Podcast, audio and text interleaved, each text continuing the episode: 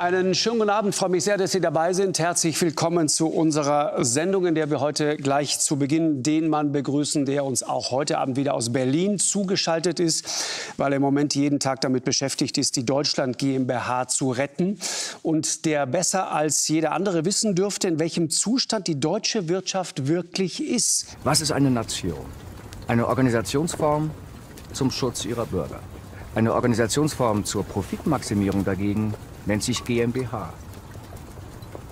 Deutschland ist keine Nation. Deutschland ist eine GmbH. Seit wann das? Seit der Kapitulation. Die Bundesrepublik Deutschland ist kein legitimer Staat, sondern eine Besatzungszone. Aber die Amis sind doch schon längst weg. ey, ey.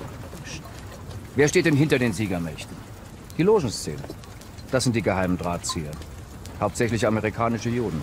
Und der Bundestag oder die Nationalmannschaft? Die gab es doch nicht, wenn es kein Land war. Die Logenszene hat viele Namen.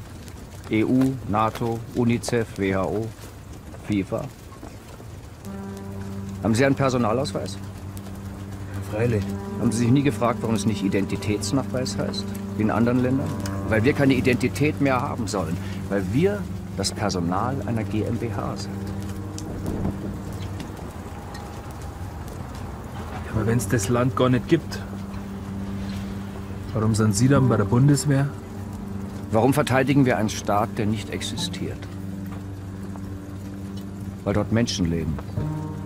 Ein real existierendes, verratenes Volk, dem man eingebläut hat, Heimatliebe als Nationalsozialismus zu diffamieren.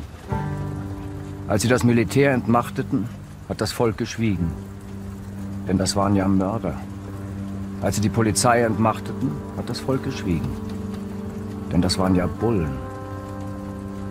Und als der Feind kam, war keiner mehr da, der das Volk schützen konnte.